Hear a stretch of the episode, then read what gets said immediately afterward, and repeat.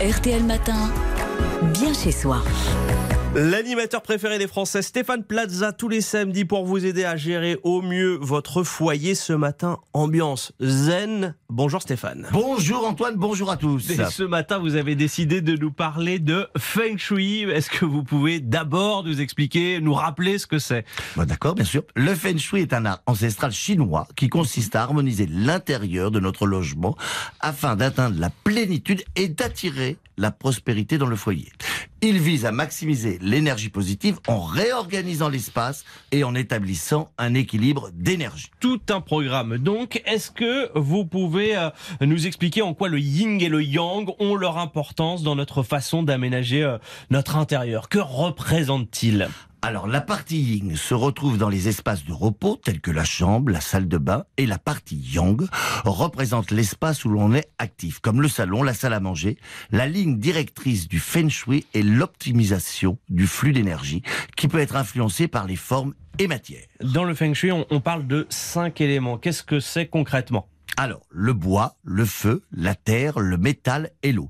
Lorsque ces cinq éléments sont présents dans notre habitat, en proportion équilibrée évidemment, notre espace de vie est harmonieux, en phase avec les lois de la nature. Chaque pièce possède sa propre symbolique et devra respecter une bonne organisation avec un bon choix de meubles et d'objets pour que l'énergie positive circule. Mais alors Stéphane, quelles sont les règles à connaître?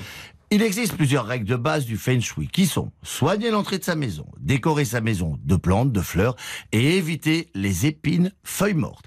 À savoir que les oranges et citrons sont censés porter chance et qu'une corbeille de fruits dans votre chambre augmentera le désir sexuel. Je n'en dirai pas plus. N'en dites pas plus. Préférez les courbes aux lignes nettes et coins. Évitez de mettre un bureau dans votre chambre afin de séparer le coin travail et le moment du repos, même en période de télétravail. Accrochez les miroirs, sauf en face de la porte d'entrée. Et surtout pas en face du lit, sinon ça va vous emmener l'infidélité dans votre couple. Vous ne serez plus deux, vous serez quatre.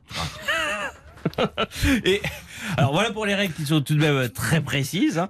Euh, Est-ce qu'il y a des couleurs euh, du Feng Shui?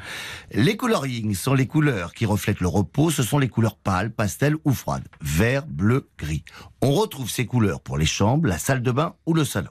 Les couleurs yang sont des couleurs vives à ton chaud comme le jaune, le orange, le rouge. Ce sont des couleurs qui dynamisent l'espace et qui prennent place dans des lieux comme le hall d'entrée, la cuisine, le bureau. Et est-ce qu'il y a des objets, des meubles qu'il euh, qu'il faut choisir pour un intérieur euh, Feng Shui?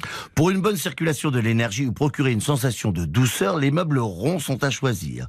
Tout comme les plantes à feuilles rondes à déposer dans les coins de notre habitat ou à côté de la télévision pour absorber les ondes. Le miroir est un objet primordial qui permet de stopper les énergies néfastes, mais également être utile pour agrandir une pièce et diffuser la bonne énergie. Le Feng Shui chez soi. J'aime bien prendre des risques. Merci Stéphane Plaza.